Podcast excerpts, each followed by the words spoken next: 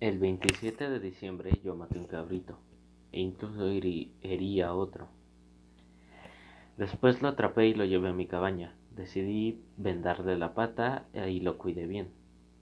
Eh, en un momento a otro estuvo sano, pudo correr como antes y se acostumbró mucho a estar conmigo.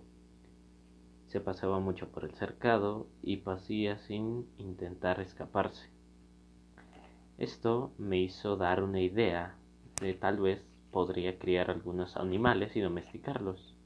Por fin, y no preocuparme del alimento seguro cuando las municiones no me hubiesen agotado. En enero de 1660 hizo un calor que yo recuerdo era agobiante. pero aún así tuve que salir con la escopeta por la mañana y al atardecer. En la segunda salida yo había intentado en los valles que se extienden hacia el centro de la isla encontré grandes rebaños de cabras, pero un poco salvajes y hurañas que me resultó algo difícil acercarme a ellas. Unos días después empecé a construir unas murallas. Cuidado que la obra fuera algo sólida, ya que siempre temía ser atacado. Cuando yo he descrito dicha muralla, omito al respecto lo que dice el diario. Tan solo indicaré que la construcción me llevó desde el 3 de enero hasta el 14 de abril. Estos meses en los que me vi contrariado por las lluvias, pese a ello, salí a diario a los bosques en busca de mi acostumbrada casa, salvo cuando llovía. Eso desgraciadamente me lo impedía. Un día de aquellos me encontraba entre los muelles. Encontré un saco el cual contenía granos para alimentar aves del barco como el trigo que quedaba no, baila, no valía para nada, ya que estaba roído por ratas, fui a sacudirlo para empezar por fin a ocuparlo en algún animal. Esto pasó antes del periodo de lluvias. Gracias a Dios acabó. Un mes después, ya no recordaba nada de lo que había echado en aquel paraje. Pues fue mi sorpresa cuando una mañana vi que asomaban a la superficie de la tierra unos pequeños tallos, lo que primero tomé por las plantas silvestres. Mi admiración llegó a, a su colmo al ver que al cabo de algún tiempo aparecieron diez o doce espigas de trigo maduro. Fue tan bueno como el que cree que Europa y aún en la misma Inglaterra. Era fácil imaginar que en esta estación eh, recogí dicho trigo para volverlo a sembrar y así tener muchas dotaciones. El grano, desgraciadamente, de dicha primera cosecha se perdió, casi todo por haberlo sembrado en la estación seca. Así que tuve que esperar cuatro años para poderme servir de él, y aún así lo usé con prudencia, como explicaré algo más adelante. El trigo que coseché también unas con unas 30 espigas de arroz, las cuales conservé y empleé en algún de igual forma, con una amplia diferencia de que este último me pudo servir tanto para hacer pan como para guisar. El 14 de abril, como ya llevo dicho, eh, decidí edificar la muralla y el 16 terminé la escala con la que cruzaría la empalizada a falta de una puerta de acceso. En esta forma nadie podría penetrar el recinto en donde yo habitaba. Al día siguiente, después de haber concluido todas las obras, poco faltó para que una viera se desplomara y haber quedado yo mismo sepultado bajo todas esas rocas y cosas las cuales había construido. La cosa sucedió cuando me encontraba detrás de mi choza y empezó a derrumbarse la tierra desde lo alto de la bóveda y la piedra que quedaba encima de mi cabeza. Esto me hizo asustarme y sobresaltarme, pues los pilares que había emplatado en la caverna crujieron un poco fuerte. El terror me abundó y me hizo pasar por encima de la muralla y seguir corriendo con fin de escapar de los fragmentos de roca que podrían aplastarme. En realidad, lo que estaba ocurriendo era nada menos que un horrible terremoto. Ya me había sucedido tres veces con violencia. La tierra se sacudió bajo mis pies, con intervalos de unos ocho minutos aproximadamente. Una gran, pero gran pedazo de tierra se desplomó a media milla del lugar donde yo me encontraba, y provocó una caída de un ruido espantoso como el trueno. El mar parecía sacudirse con una mayor violencia en la isla. Las sacudidas del mar y de la tierra me provocaban náuseas, tal como si me encontrase en el barco que ya que del principio. Estaba tan agitado por la fuerte tempestad que el estrépito producido por el desparramiento de la montaña me arrancó de mi estupor para llevarme al pánico y al espanto. Yo juraba ver desprenderse peñascos que sepultarían mi cabaña, y con ella todas mis riquezas. Por suerte, durante todo ese tiempo no aflojó mi espíritu y ningún sentimiento religioso. Solo de cuando en cuando balbuceaba de labios eh, afuera estas palabras. Señor, por favor, te pido, apiádate de mí y aún aquella sombra de religión tuvo apenas dos momentos de mayor peligro para luego desaparecer. Después de dichas tres grandes sacudidas, no me repito ninguna otra, o no repitió ninguna otra. Empecé a recobrar un poco el ánimo, mientras el tiempo se volvía tranquilo y el cielo se encargaba de nubes azules. Luego, se desencadenó un viento increíblemente violento, los cual arrancó varios árboles, mientras que en el mar se llenó algo de una especie de espuma y la playa fue invadida por las aguas. estaba sucediendo un huracán y era tan duro y duró cerca de tres horas, pero luego fue disminuyendo, mientras caía una copiosa lluvia. Esto me convenció de que el terremoto había terminado así que regresé a mi morada para refugiarme dentro de la caverna, pues temía que la choza pudiera ser destruida por la violenta lluvia la cual estaba sucediendo. Luego me vi obligado a construir una especie de canal para desaguar el recinto, y por temor que la caverna se inundara, una vez me sentí seguro, bebí un trago de ron y mi ánimo, ya que mi ánimo lo necesitaba. Siguió lloviendo toda la noche y parte del día.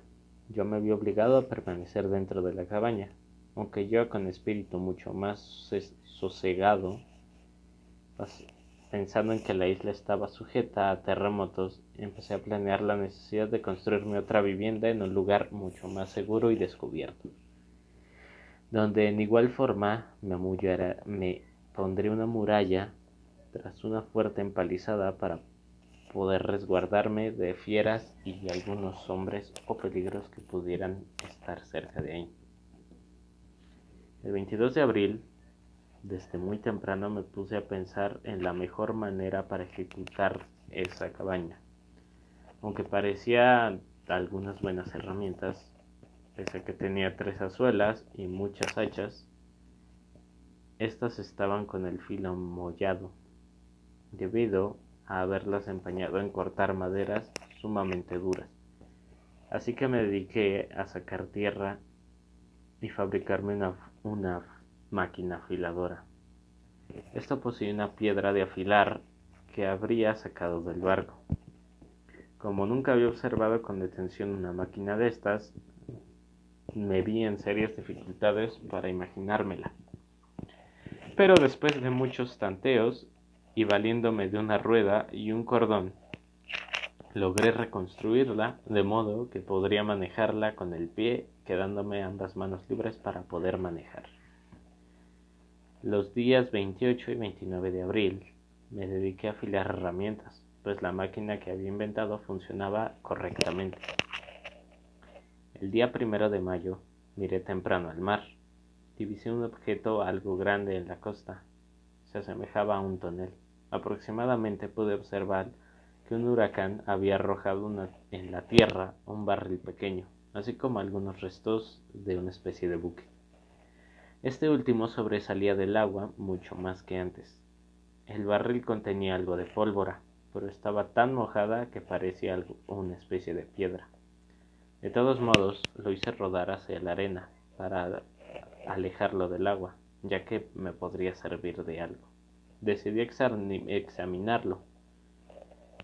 Y la posición del buque había variado de un modo algo extraño, ya que el casquillo de la proa, que antes estaba enterrado, ahora se elevaba a seis pies de mí, mientras que la proa se había destrozado y separado del resto de la tormenta empecé a comprender que tal cambio había sido provocado por el terremoto que hubo, el que abrió el buque mucho más de lo que estaba antes. arrojé a la tierra una gran cantidad de objetos. En ese momento se encaminó todo mi pensamiento e idear nuevos métodos para poder pasar ese barco, cosa que no era nada fácil, porque la arena la había cubierto de bordes hasta cabeza. Pese a ello, decidí hacer pedazos todo cuanto pudiera los restos de la embarcación. Luego de eso obtuviría siempre me sería de alguna utilidad. El 3 de mayo empecé a trabajar con el mayor empeño posible en construir el barco destruido, valiéndome de una sierra, de dos hachas y una palanca de hierro este trabajo me mantuvo ocupado hasta el 15 de junio. Habiendo logrado reunir tantas tablas y hierro como pude para poder construir una lancha, si hubiera sido capaz de hacerla. Todo lo demás, cosa que logré sacar del barco, como ser un barril de carne de cerdo que encontraba estopadas en la acción del agua y la arena. El 16 de junio bajé a la playa y encontré una inmensa tortuga. Era la primera que veía en la isla. Sin embargo, se debió más a la mala suerte que la escasez de dichas especies, pues me hubiera bastado con ir al otro lado de la isla para encontrarlas por centenas de otros días. el 17 de junio le, le destiné íntegramente a preparar la tortuga dentro de la cual una gran cantidad de huevos. Su carne me pareció el sabor más exquisito y delicado del mundo, pues desde mi llegada a la isla no había visto reducido a la ave y a la cabra. El 18 permanecí sin salir, pues llovió casi todo el día. La lluvia me parecía algo fría y también sentía mucho frío, cosa frecuente en aquella isla. Desde el 19 hasta el 21 estuve algo enfermo, sin poder descansar ni dormir durante la noche, pues me, aconteció una fiebre algo intensa, acompañada de unos fuertes dolores de cabeza. El tercer día me desperté tanto al verme enfermo y abandonado de todo auxilio humano que empecé a rezar a Dios. Aquel no sabía qué decía, ya que mis ideas estaban demasiado confusas. Finalmente, el 22 mejoré bastante. Aquellos temores provocados por la enfermedad me trastornaban. Durante algunos días, la enfermedad me acometió de forma interminable, mejorando un día para empeorar al otro. Así permanecí hasta el 29, que fue el día que la fiebre me acometió más violentamente. La sed me ganaba no podía levantarme para ir por agua, puesto que me sentía extremadamente debilitado. De nuevo recurrí a Dios y estuve repitiendo durante unas dos o tres horas estas palabras. Señor, por favor apiádate de mí. Ten piedad, Señor. Finalmente la fiebre desapareció y logré dormir bien entrada la noche. Cuando yo me desperté me sentí mejorado, aunque la sed aún continuaba. Cuando no tenía agua en mi cabaña, tuve que resolverme a permanecer acostado hasta que la mañana siguiente. Luego volví a dormirme y entonces tuve un sueño algo horrible, que ahora voy a relatar. Yo me imaginaba sentado en el suelo, más o menos en el mismo lugar donde me hallaba cuando se produjo ese terrible huracán que le siguió el terremoto, y que una nube negra densa descendía a la tierra. Un hombre envuelto en torbellino de fuego brillaba de tal forma toda su persona, mis ojos no podían tolerar su vista sin encandilarse. Su semblante me aterrorizó en una forma espantosa.